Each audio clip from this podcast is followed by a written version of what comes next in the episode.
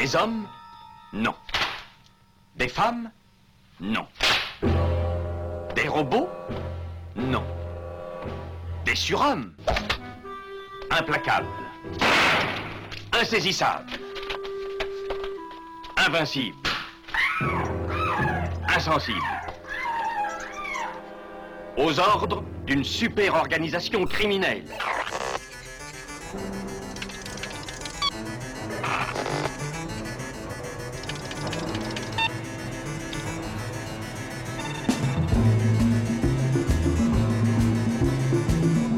Impossible Rien n'est impossible pour... Culture prohibée.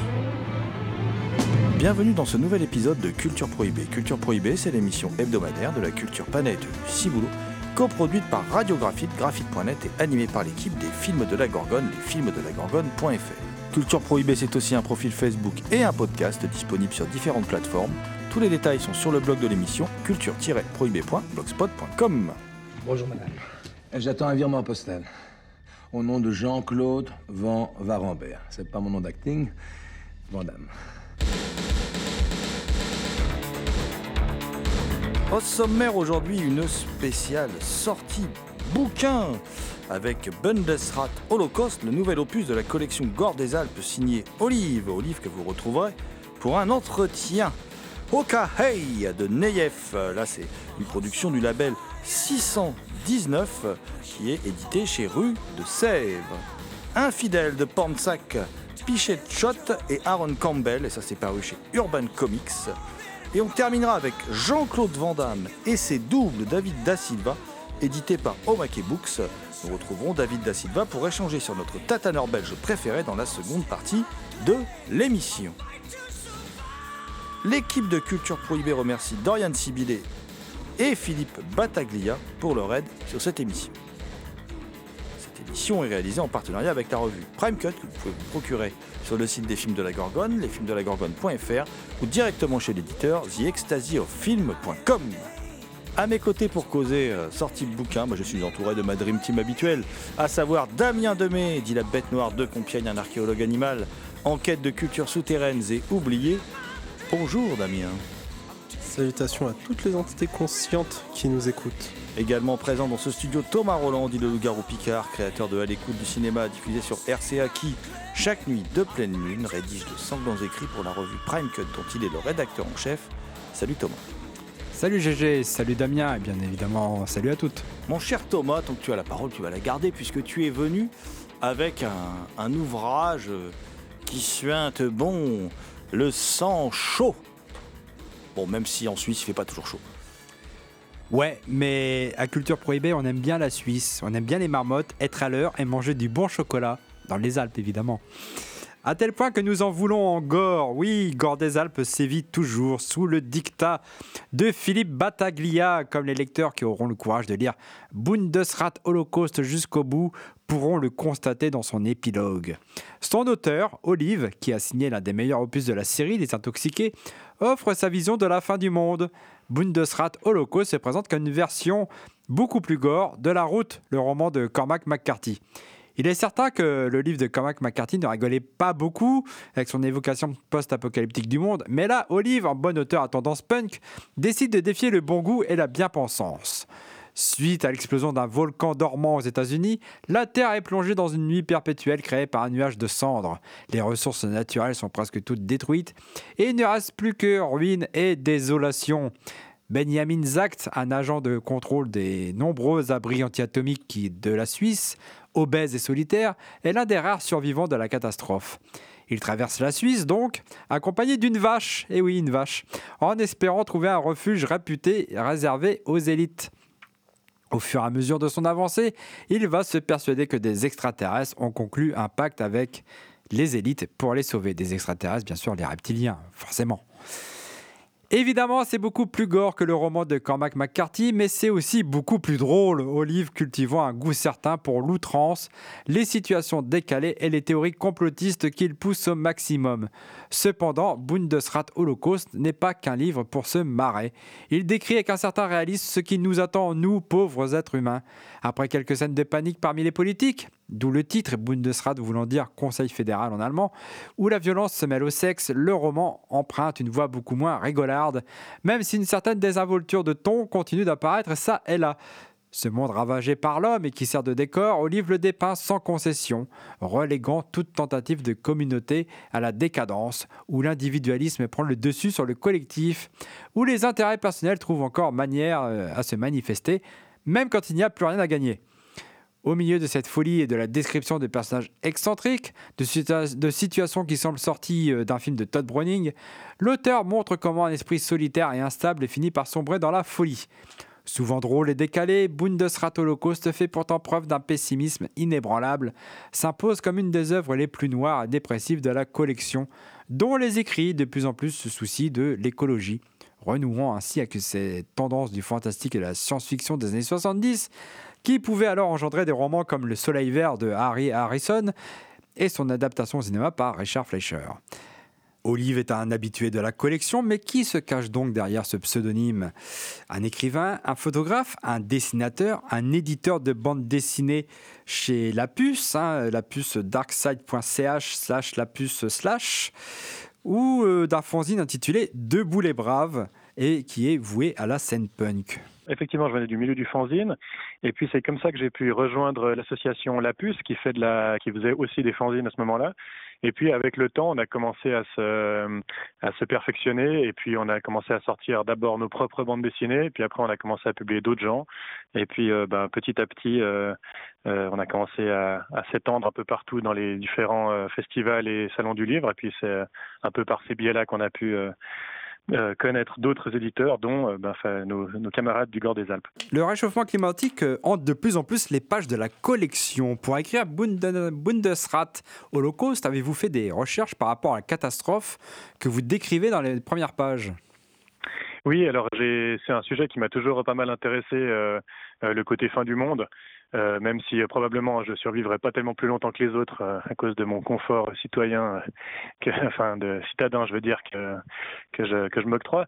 Mais j'ai fait pas mal de recherches. Ouais, j'ai lu j'ai lu quelques bouquins sur le sujet, surtout des, des manuels de survie, etc. J'ai essayé de glisser quelques petits tips à l'intérieur du livre sur des petits clins d'œil aux, survivalistes qui se reconnaîtront.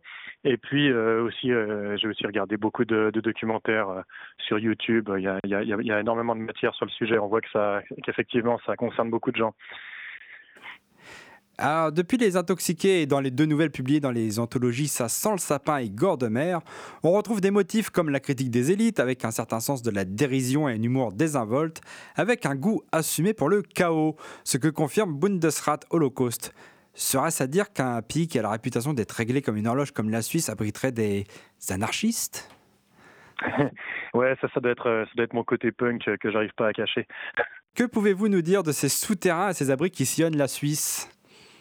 Ouais, ça c'est toujours assez marrant euh, quand, quand on a des on a des amis qui viennent d'autres pays, euh, notamment des, Français, ils hallucinent toujours sur euh, sur ces histoires de, de galeries souterraines, etc., de de montagnes de montagnes qui s'ouvrent avec des pistes d'atterrissage pour avions, de, de de chalets qui sont en fait des des tanks déguisés et autres. Et effectivement, tout ça tout ça existe quoi. Il y a des il y a des images de ça qui existent et puis ben moi, j'ai pas fait le, service militaire parce que j'étais justement un sale punk dans ma dans ma jeunesse, mais je connais beaucoup de gens qui, qui l'ont fait. Le service militaire est toujours obligatoire en Suisse, et beaucoup de gens ont eu l'occasion de visiter justement ces fameux euh, ces fameux euh, euh, réseaux de galeries et de, et de, et de bâtiments factices ou cachés.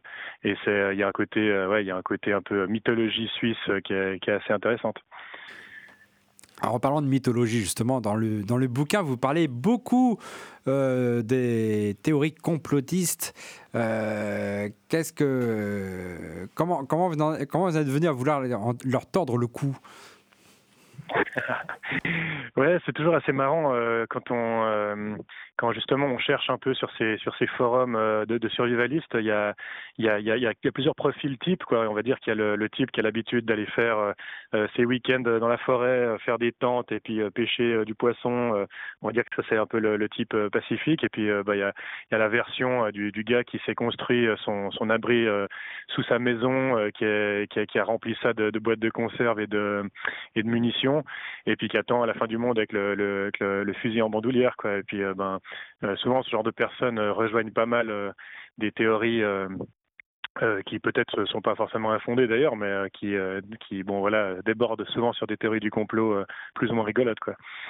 À la lecture de Bundesrat Holocaust, j'ai l'impression que le cinéma a aussi pas mal influencé euh, euh, le roman. Qu'est-ce que vous pouvez nous dire par rapport à ça? Ouais, alors il y a, y a quelques il y a quelques il y a quelques très bons films qui euh, qui qui, euh, qui comment dire survolent le sujet ou bien qui sont complètement dans le sujet. Euh, il y a bien sûr des, des, des films très très axés science-fiction comme Mad Max 2, etc. Mais il y a aussi des films un peu plus réalistes comme par exemple La Route, qui est un film extrêmement déprimant sur des sur des survivants de, de la fin du monde. Et puis bien bien sûr ça a pu donner ça a pu m'aider pour la pour les, images de ce bouquin quoi. Après, moi, je suis pas quelqu'un qui regarde extrêmement de, films. Je suis plutôt, euh, je suis plutôt un grand lecteur de bande dessinée. Alors Justement, est-ce qu'il y a des bandes dessinées qui ont inspiré, euh, qui ont aidé euh, pour l'écriture de Bundesrat Holocaust? Euh, pas forcément, pas, pas, pas consciemment en tout cas. Euh, moi, le premier truc que j'avais fait, c'est que j'avais, j'avais acheté une grande carte de la Suisse et puis j'ai commencé à, à tracer le chemin que, que, le, que le personnage allait, allait faire, puisque il se déplace un petit peu en voiture au début, mais après il se déplace que à pied, en plus euh, accompagné d'une vache, ce qui est pas forcément très pratique dans un, dans un terrain euh, fortement détruit. Et donc moi, je suis parti de, voilà, de, de l'histoire d'un, d'un voyage en fait. C'était, c'était déjà le, le point de vue que j'avais pris pour les intoxiqués, qui est un road trip. Alors là, pour le coup, ils sont en voiture, mais euh, euh, c'est souvent, souvent un peu la, l'axe que je prends, c'est de me dire voilà, le personnage il va d'un point A à un point B, euh, par quel moyen il s'y rend et de quelle façon il s'y prend quoi. La, collection Gore des Alpes, évidemment, tout est dans le titre, hein, c'est Gore. Mais est-ce que, et puis ce roman va quand même assez loin. Est-ce que vous vous êtes censuré vous-même à des moments pour ce livre? Non, non. Alors euh, justement, euh, c'est assez marrant euh, quand on bosse pour le Gore des Alpes. c'est plutôt, ils ont plutôt tendance à, insister sur le fait qu'il faut que ça éclabousse et puis que, ça dégouline de partout. Donc il y a vraiment aucune censure et si possible, on est plutôt poussé au vice. Alors pour conclure, quelle serait la bande originale idéale de Bundesrat Holocaust? Ah, alors il y a la reprise de Je te survivrai de Opium du peuple qui est, qui est, qui est assez sympa, que je vous conseille. Et sinon, euh, moi j'écoute euh, j'écoute beaucoup de métal et euh, il y, a des- il y a des ambiances qui pourraient bien coller au côté forêt, forêt brûlée et, et, bâtiments en ruine.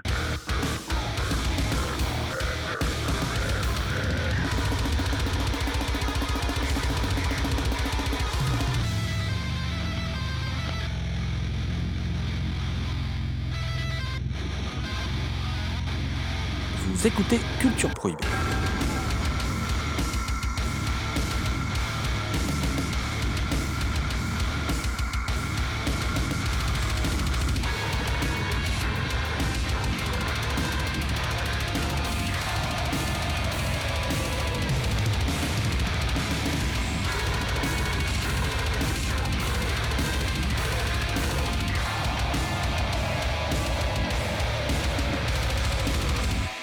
Olive qui édite des BD, donc nous, on a décidé avec mon ami Damien de rester dans la bande dessinée.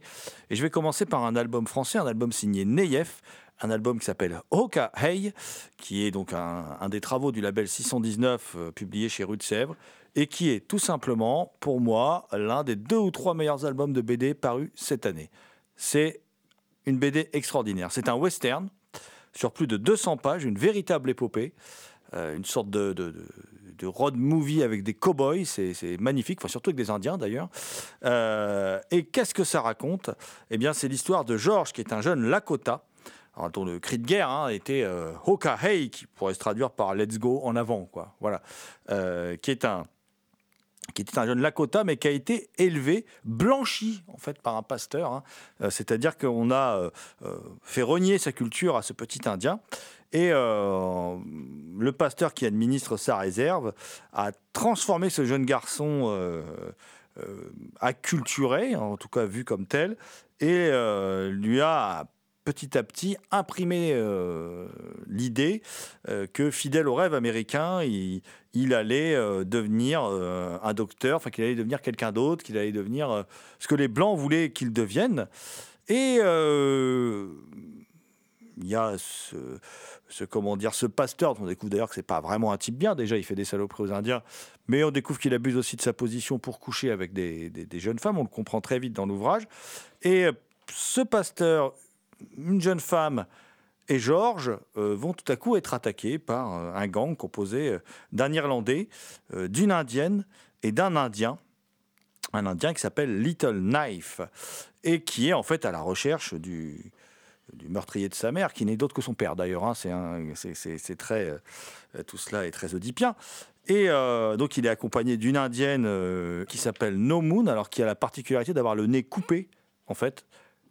Elle est très belle, elle a été violentée par des, par des hommes blancs et on lui a coupé le nez.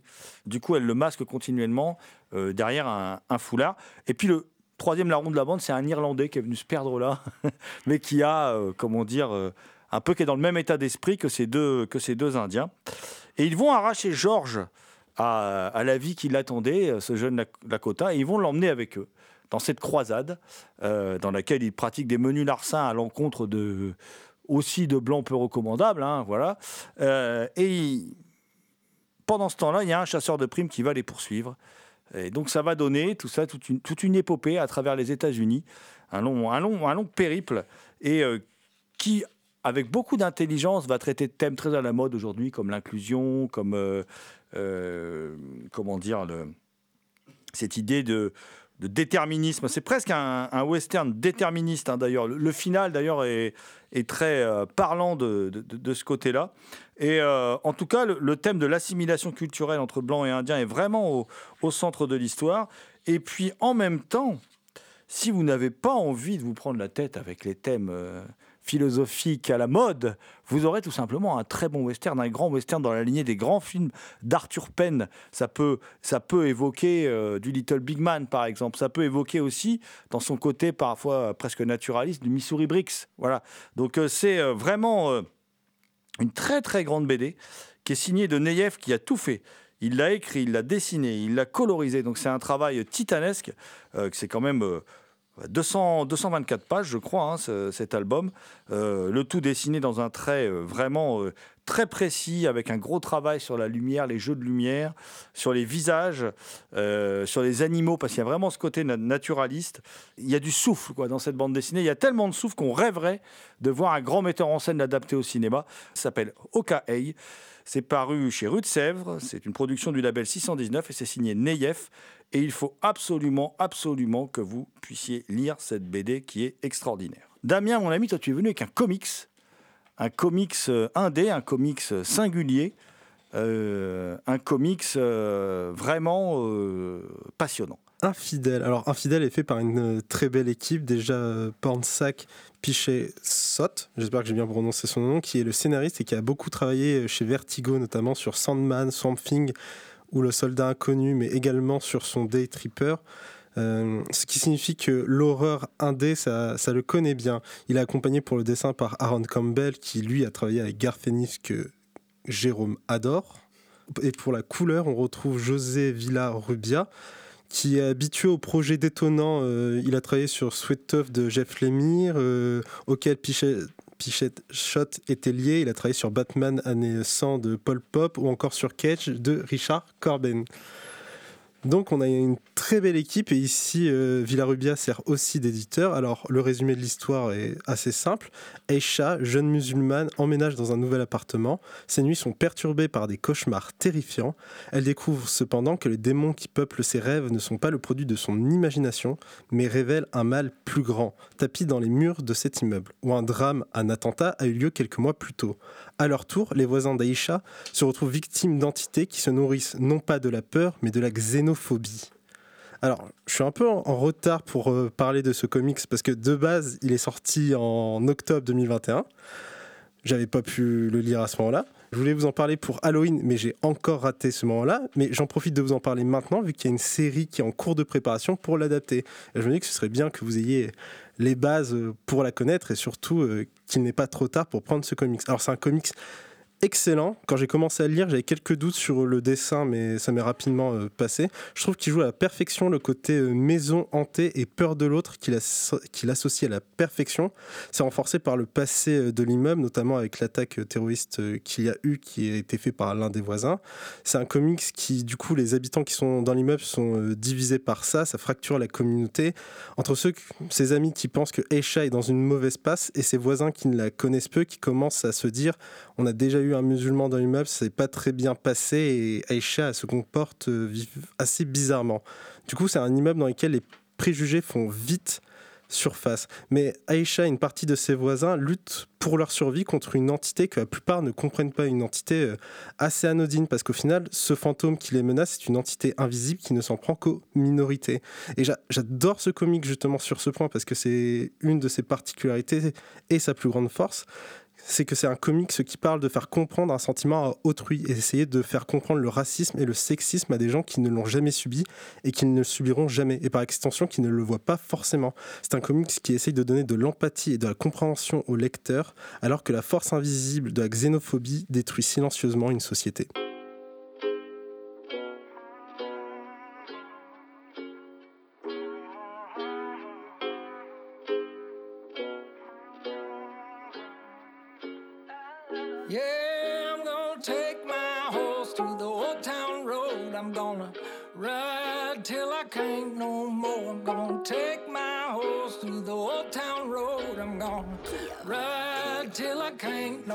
I got the horses in the back, horse stock is attached. Head is matted black, got the bushes black to match. Riding on a horse, ha, you can whip your Porsche. i been in the valley, you ain't been up off that porch. Now, can't nobody tell me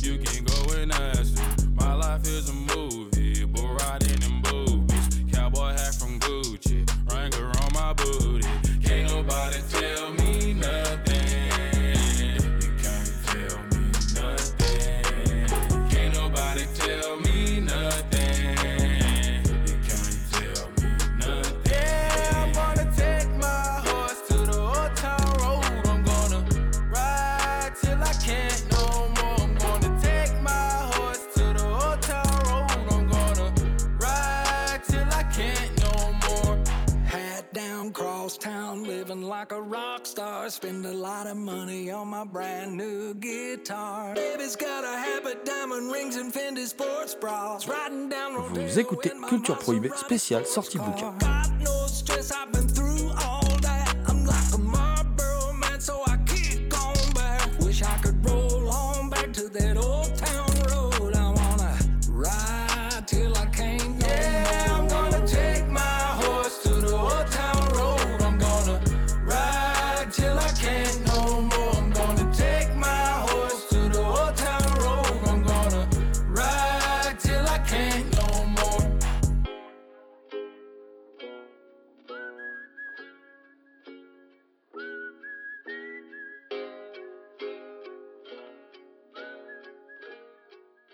Nous allons terminer cette émission avec un celui qui fut une star du, cinéma d'action. On l'oublie un peu aujourd'hui des années euh, des années 90 euh, et et 2000 aussi.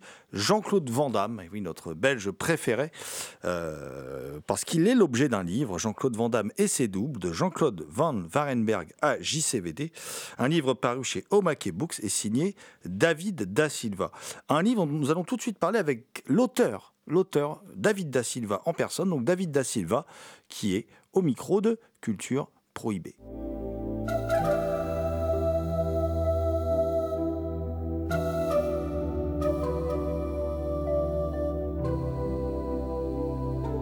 Tu es souvent venu dans, dans notre émission pour évoquer, entre autres, Sylvester Stallone. Tu as écrit Sylvester Stallone, héros de la classe ouvrière.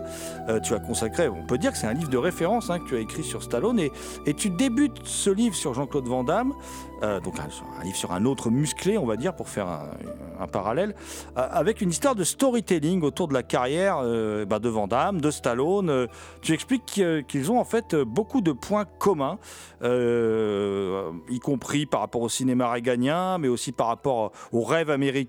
Euh, c'est vraiment quelque chose, euh, c'est marrant, qui inscrit du coup ce livre dans une sorte de continuité logique dans tes travaux. Ouais, bah déjà merci pour l'invitation et puis pour le compliment au sujet de mon livre sur Stallone. Ouais, ouais, je parle de, je commence par euh, le storytelling sur Stallone et, d'ailleurs j'ajoute aussi même Steven Seagal. Je dis que voilà, St- Stallone en fait c'est la matrice un petit peu qui a amené euh, Seagal et Van ensuite, Euh, parce que en fait. euh, ce que m'a dit, ce que m'ont dit beaucoup de réalisateurs, c'est qu'en fait Van il voulait être le nouveau Stallone, et j'ai l'impression qu'il s'est un peu inspiré de ce qui a fait rêver beaucoup de gens dans l'histoire de Stallone. Ça a été le, côté le gars pauvre. Euh, qui avait pas de contact à Hollywood, pas vraiment, etc. Et puis d'un seul coup, la, providence ou le hasard l'amène à euh, rencontrer un producteur qui lui offre un premier rôle, et ce premier film euh, fait de lui une star mondiale. Donc c'est ce qui est arrivé à Stallone avec Rocky, et c'est ce que Van Damme a mis très souvent en avant comme storytelling au sujet de, de Bloodsport. Ce que moi je conteste un petit peu dans le, dans le bouquin, parce qu'apparemment bon, on voit qu'il y a, il y, a, différentes sur comment il a obtenu Bloodsport. Donc euh, voilà, j'ai l'impression qu'il a pris ce côté-là de Stallone, c'est le gars euh, qui avait un rêve, une passion euh, pour le cinéma, qui n'avait pas trop de contacts, personne croyait en lui, et la Providence fait de lui une star du, jour au lendemain. Dès la préface de Sheldon Lettich, qui a été scénariste de Bloodsport, qui a, réalisé et scénarisé Full Contact, Double Impact, euh, ce dernier te parle des doubles, des thèmes du double, du thème des doubles chez Jean-Claude Van Damme. Donc ton livre s'appelle Jean-Claude Van Damme et ses doubles. Euh, cette omniprésence du thème du double hein, qui trouve son apogée dans, moi je trouve en particulier dans trois films, hein, Double Impact, Time Cop et Réplicante de, de Ringo Lam. Euh, c'est ça qui t'a motivé, cette omniprésence du thème du double, pour écrire ce livre? Oui, tout à fait, parce qu'en fait, euh, c'était lors de la sortie de mon livre sur Stallone, euh, il y avait des, lecteurs qui m'avaient dit Ah, c'est vachement bien ce que tu as fait sur Stallone, mais tu devrais faire un peu la même chose avec Van Damme. Et puis, moi, j'avais trouvé l'idée très intéressante. Parce que c'est vrai qu'en France, il n'y a pas vraiment de, de vrais bouquins d'analyse sur euh, Van Damme, comme il n'y en avait pas sur Stallone d'ailleurs, avant que je le fasse. Euh, et je me suis dit, tiens, c'est très intéressant, je vais le faire. Mais j'avais pas l'angle d'analyse pour euh, étudier euh. Comme j'avais trouvé l'angle, à mon avis, hein, pertinent pour Stallone, c'était euh, le working class héros, le, le travailleur du quotidien, euh. Et, du coup, je me suis dit, euh, comment je vais étudier Van Damme, quel, quel va être l'angle de l'analyse du livre. Et puis j'ai cherché, et puis après je me suis dit, bah oui, c'est une évidence, c'est le double. Mais après, pourquoi ce thème du double chez lui, dans sa filmographie? Parce qu'il y a les trois films que tu as cités où c'est assez évident, et puis après, on se rend compte que quand on creuse un petit peu, il y a souvent ce thème-là qui revient de manière peut-être moins évidente, mais euh, euh, qui est prégnant, c'est-à-dire euh, jusqu'à la mort, par exemple, où il incarne au début un policier drogué, corrompu, etc., et qui après un accident, le coma, il va se réveiller et il va devenir un autre homme. Donc c'est comme s'il y avait eu le, le double maléfique et ensuite il devient le double positif. Et, euh, et j'ai trouvé ce- cet angle très pertinent parce qu'on finalement on retrouve dans toute sa filmographie et euh, on peut faire un lien aussi avec sa vie, euh, euh, le Vandame du début qui était très sportif, très pur, ce que m'avait dit euh, Franck Dux quand j'ai discuté avec lui, il m'avait dit voilà au début euh, il était très très pur. Euh, Van Damme, euh, voilà, c'est un sportif, euh, il fumait pas, il buvait pas, etc. Et puis après, il y a, y a comme eu un double, un autre double de Van Damme euh, qui est inter- intervenu à Hollywood et euh, là c'était totalement l'opposé, c'était le débauché, le drogué, l'alcoolique, euh, etc. Donc euh, voilà, moi je trouvais que c'était vraiment l'angle d'approche pertinent pour, pour Van Tu viens de l'évoquer, hein, euh, toi tu expliques la, la propension euh, à, à développer le thème du double dans sa carrière pour Van Damme, alors euh, comment dire, consciemment ou inconsciemment à travers. Toi, tu donnes trois raisons à ça. Tu, tu- tu parles d'une raison commerciale, d'une raison artistique, mais aussi d'une raison psychologique. En fait, ces addictions. Euh, sont euh, clairement aussi ces addictions. Alors on parle aussi de la, de la cocaïne, toutes ces choses-là, mais ces addictions sont vraiment à l'origine. Alors à la fois, je dirais moi d'un d'un malentendu, parce qu'aujourd'hui, on, a tendance à voir Van Damme comme ce type un peu original, un peu défoncé, qui allait dire des trucs sur des plateaux de télé un peu hors sol. Et, euh, et en même temps, cette addiction, comme tu le dis toi-même, eh bien, c'est- la double facette de Van Damme. Ça, ça, ça, ça démontre son, comment dire, euh, euh, bah c'est son âme damnée, en fait, quoi. Ouais, ouais, ouais, bah il y a, y, a, y a un côté, euh, tu sais, le, le pa- pacte faustien, quoi. hein. C'est-à-dire le gars euh, qui au début était euh, très pur, mais qui avait ce rêve, et il va réaliser son rêve, la gloire, l'argent, etc. Et- mais la contrepartie, c'est qu'il va avoir une descente aux enfers euh, qui va être assez, euh, assez dramatique pour lui, quoi. Parce qu'il était, euh, il était vraiment au top à Hollywood au moment de, de Time Cop, à peu près. Il était vraiment au top à Hollywood. On pensait même qu'il allait peut-être euh, franchir un, palier et, égaler un peu Stallone, Schwarzenegger. Et en fait, euh, bah, ce qui s'est passé, c'est que ses addictions, euh, euh, son divorce, il se marie avec une autre femme, et puis là, en fait, ça l'entraîne vraiment dans une descente aux enfers qui est assez vertigineuse. Et puis voilà quoi. Mais mais il y a une autre raison aussi, c'est parce qu'il est maniaco-dépressif aussi, euh, Van Damme. Et ça peut aussi expliquer ses pics, entre quelqu'un de très très souriant, très très jovial, et euh, le côté dépressif, euh, autodestructeur. Il y a, cet aspect-là, et c'est quelque chose que j'avais aussi développé dans, mon bouquin sur Mel Gibson. Parce que Mel Gibson aussi, il est maniaco-dépressif. Et puis j'avais analysé dans mon bouquin qu'il y avait ces, pics-là aussi euh, dans, dans ses films. Et, puis voilà, ça fait aussi un point commun avec le bouquin que j'avais écrit sur Mel Gibson. Donc il y a un peu de Stallone, un peu de Mel Gibson, je trouve, dans, le bouquin sur Van Damme. Et puis il partage aussi avec ces, deux, stars que sont Stallone et, Gibson, il partage aussi cette, euh, cette facette fragile un peu qu'il a livrée au public de sa personnalité qui, euh, le rend particulièrement attachant parce qu'il est attachant Van Damme en fait comme, euh, comme acteur. Ah ouais, ouais, non, mais totalement. Je le trouve très touchant, très humain. et puis, je pense que, d'ailleurs, c'est ce que je dis dans la dans la conclusion. Je pense que c'est ça qui fait que les gens ils ils, ont continué à l'aimer, ses, fans, etc., le public en général, parce que malgré ses frasques, malgré ses dérapages, il a un côté très touchant, très humain. On a l'impression que c'est notre voisin de palier euh, qui a réussi à Hollywood, quoi. C'est ça, ce, ce truc-là. Il a, il a un franc-parler, il a une, je sais pas, il a une, une honnêteté euh, qui fait défaut aujourd'hui à, Hollywood, où, tout est très aseptisé, très contrôlé, très politiquement correct. Bah lui, euh, on a l'impression que voilà, il est sur un plateau comme il serait, euh, je sais pas, euh, en train de discuter avec des amis. Et, je trouve que ça, c'est un- c'est une facette de lui qui est vraiment touchante.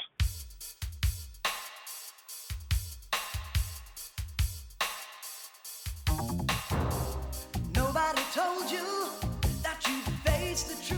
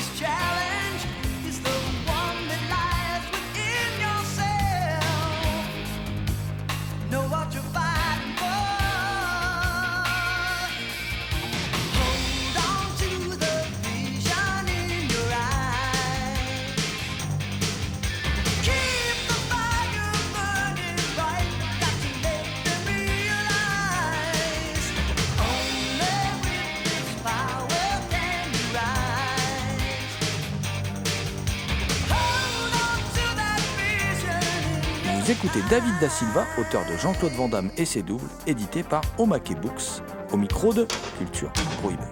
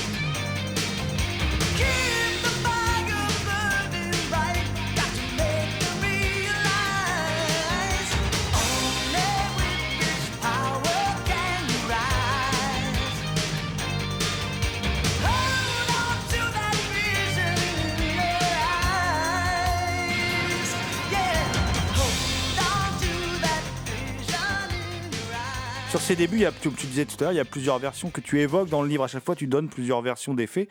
Est-ce que tu peux revenir sur le rôle? Parce que, bon, moi, j'ai pu rencontrer Abdel Kissi euh, dans, un, dans un festival, mais euh, qui est donc le frère de Mohamed Kissi. Euh, Il y a aussi un mystérieux homme d'affaires qui s'appelle Paul Vandamme. Est-ce que tu peux revenir sur le rôle de cet entourage, sur l'accession, peut-être au vedettariat de, de Jean-Claude Van Damme, parce que tout ce petit monde-là a joué quand même euh, un rôle important autour du, autour du jeune Jean-Claude Van Warenberg. Oui, bah euh, ouais, c'est dans le bouquin, c'est au début. Moi, je, moi, j'ai fait un travail, euh, j'essaie de faire un travail précis et sérieux.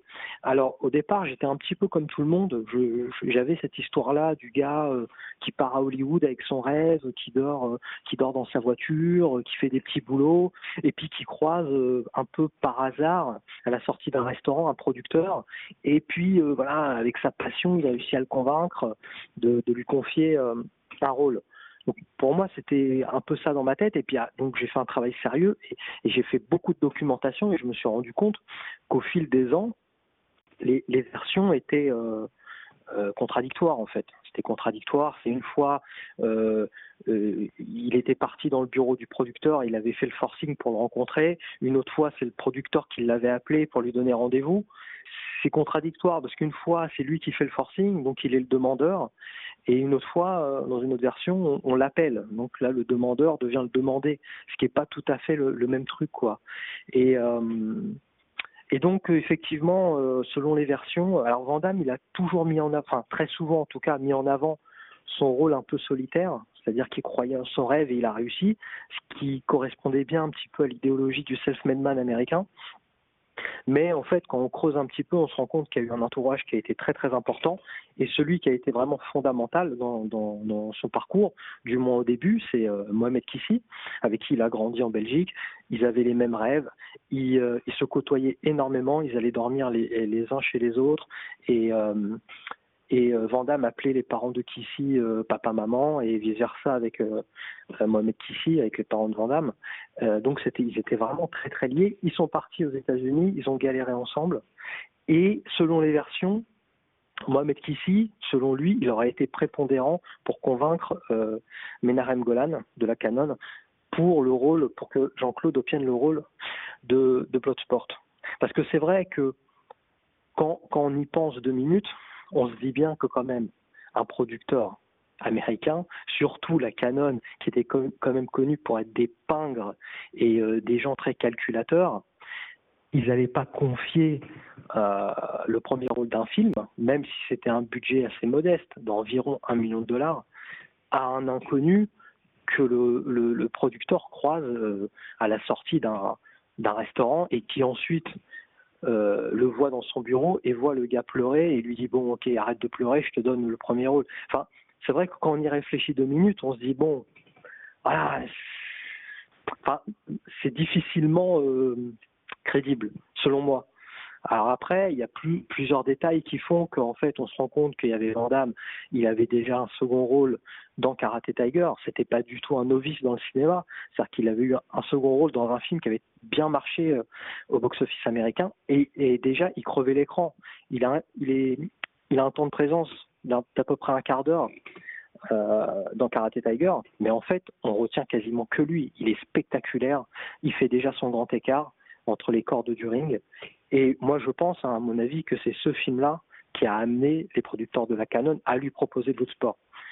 Mais évidemment ça, ça fait un peu trop banal euh, pour faire rêver à l'époque. Donc je pense qu'on a fait un peu de storytelling et puis on a amené une histoire un peu à la Stallone, quoi. C'est le gars sans sous, euh, sans papier, et puis euh, voilà, on, lui a offert un rôle comme ça par la providence.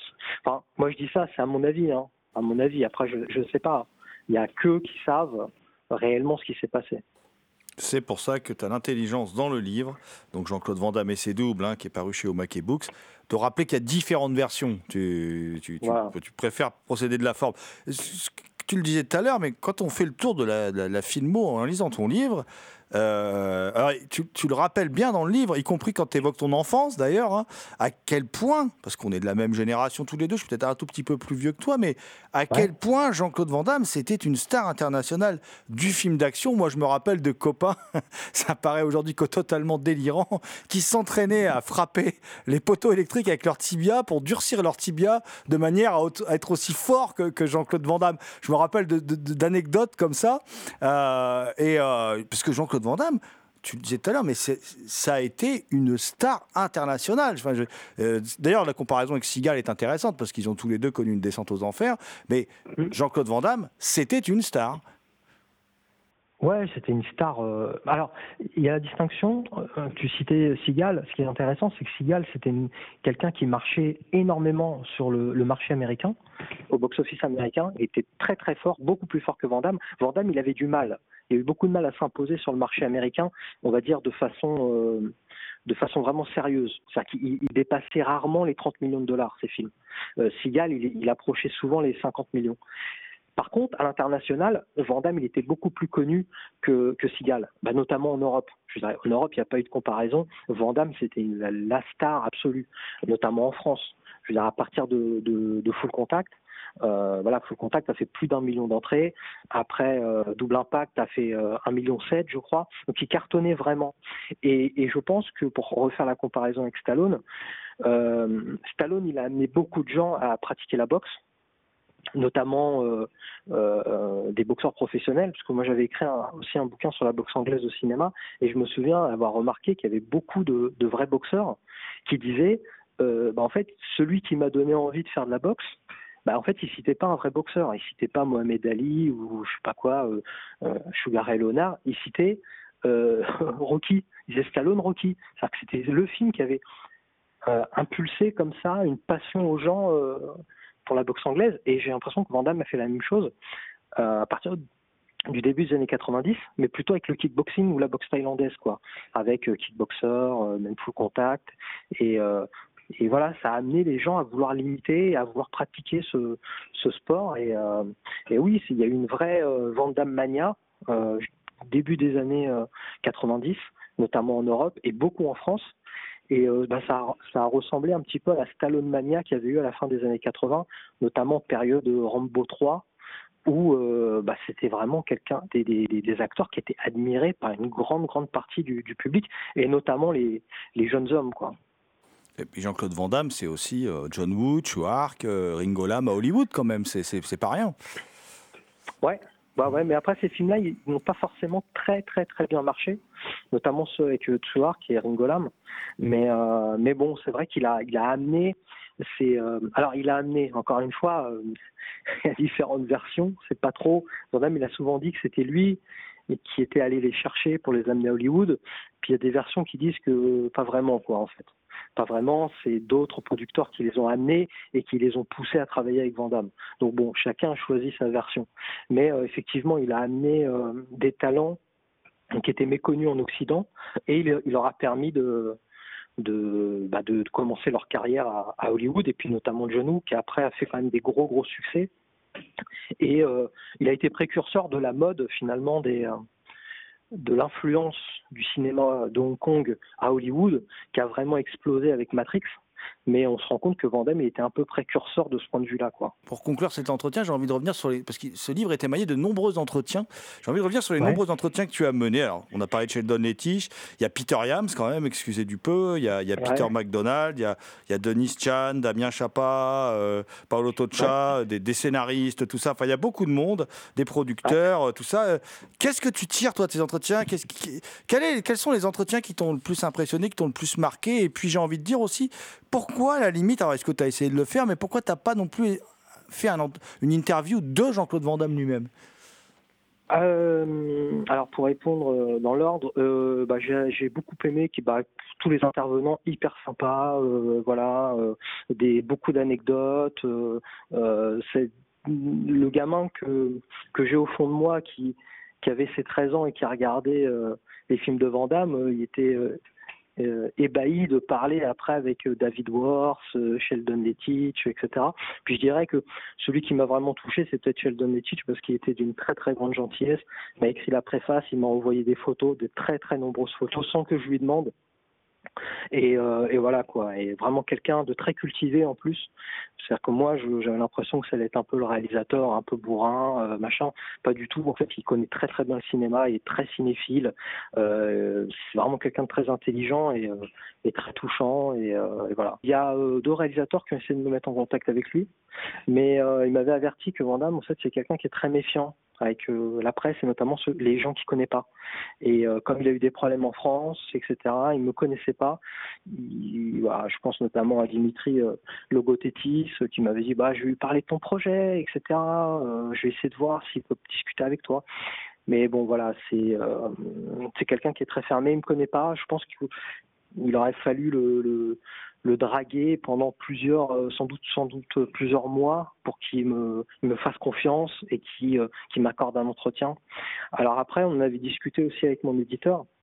Et mon éditeur m'avait dit, bah, ça serait génial qu'on ait Vandame dans le bouquin. Le problème, c'est que s'il participe au bouquin, il voudra peut-être mettre aussi son nez dans le livre. Et c'est vrai que ça, ça nous gênait un petit peu. Parce que même si le livre, il est quand même très, très positif pour Jean-Claude, euh, je veux dire à 90%, euh, moi, j'ai essayé de faire un travail honnête et il y a aussi euh, des aspects négatifs que je, mets en avant parce que voilà, je voulais pas faire une agiographie. Euh, donc, on s'est dit voilà, s'il participe au bouquin, sans doute il va dire j'ai un droit de regard et peut-être il aurait exigé qu'on enlève certaines choses. Voilà, donc c'est le, bon et le mauvais côté. Ça aurait été bien que que participe, c'est-à-dire qu'il adouble le, le livre et mon analyse, mais d'un autre côté, peut-être que euh, aurait empêché euh, certains développements dans le livre qui, à mon sens, sont plutôt intéressants. Parce que ce qui est intéressant, c'est de mettre en avant les ambiguïtés d'un personnage, enfin d'un- d'un- d'une grande personnalité publique, et pas juste faire une agiographie où Vandame est génial à, à chaque page, quoi. Bah écoute, en tout cas, nous, on ne peut qu'inciter nos auditrices et auditeurs à se précipiter euh, sur ce livre Jean-Claude Van Damme et ses doubles, donc euh, sous-titré de Jean-Claude Van Warenberg à JCVD, donc euh, qui est signé donc David Da Silva que l'on remercie et qui est paru chez Omake Books. Merci beaucoup David.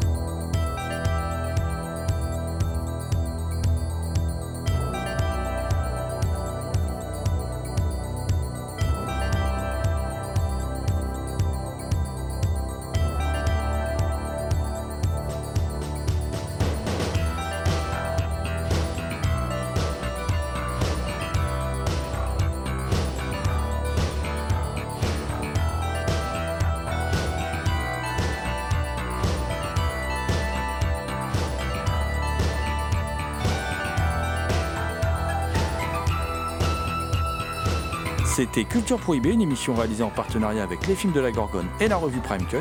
Culture Prohibée est disponible en balado-diffusion sur différentes plateformes. Toutes les réponses à vos questions sont sur le profil Facebook et le blog de l'émission culture-prohibée.blogspot.com. Culture Prohibée était une émission préparée et animée par votre serviteur Jérôme Potier dit La Gorgone, assisté pour la programmation musicale d'Alexis dit Admiral Lee, une émission animée avec Damien Demey dit La Bête Noire de Compiègne, Thomas Roland dit Le Loup-Garou Picard, and the last but not the least, je veux bien sûr parler de Léo à la technique. Salut les gens, à la prochaine.